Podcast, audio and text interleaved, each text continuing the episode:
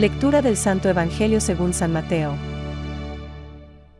La revelación del Evangelio a los humildes. Vengan a mí todos los que están afligidos y agobiados, y yo los aliviaré. Carguen sobre ustedes mi yugo y aprendan de mí, porque soy paciente y humilde de corazón, y así encontrarán alivio. Porque mi yugo es suave y mi carga liviana. Es palabra de Dios. Te alabamos, Señor.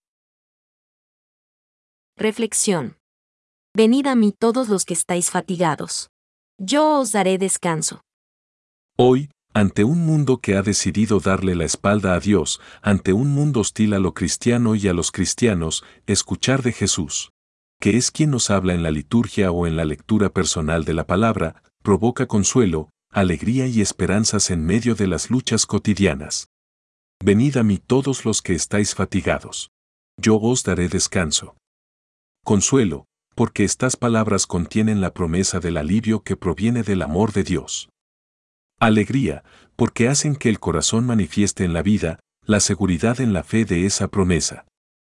Esperanzas, porque caminando, en un mundo así de resuelto contra Dios y nosotros, los que creemos en Cristo sabemos que no todo acaba con un fin, sino que muchos fines fueron principios de cosas mucho mejores. Como lo mostró su propia resurrección. Nuestro fin, para principio de novedades en el amor de Dios, es estarse siempre con Cristo. Nuestra meta es ir indefectiblemente al amor de Cristo, yugo de una ley que no se basa en la limitada capacidad de los voluntarismos humanos, sino en la eterna voluntad salvadora de Dios. En ese sentido nos dirá Benedicto XVI en una de sus catequesis. Dios tiene una voluntad con y para nosotros, y ésta debe convertirse en lo que queremos y somos.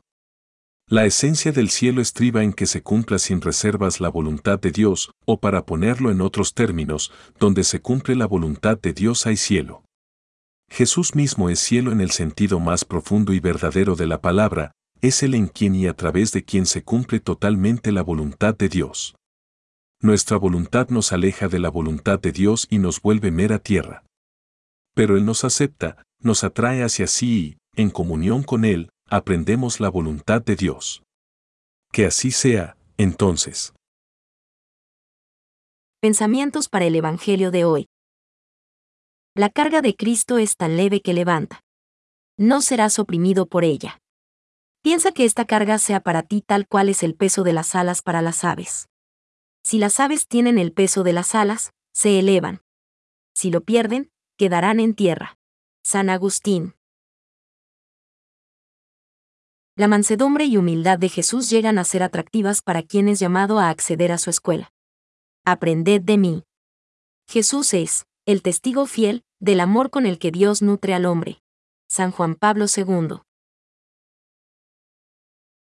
Esta insistencia, inequívoca, en la indisolubilidad del vínculo matrimonial pudo causar perplejidad y aparecer como una exigencia irrealizable.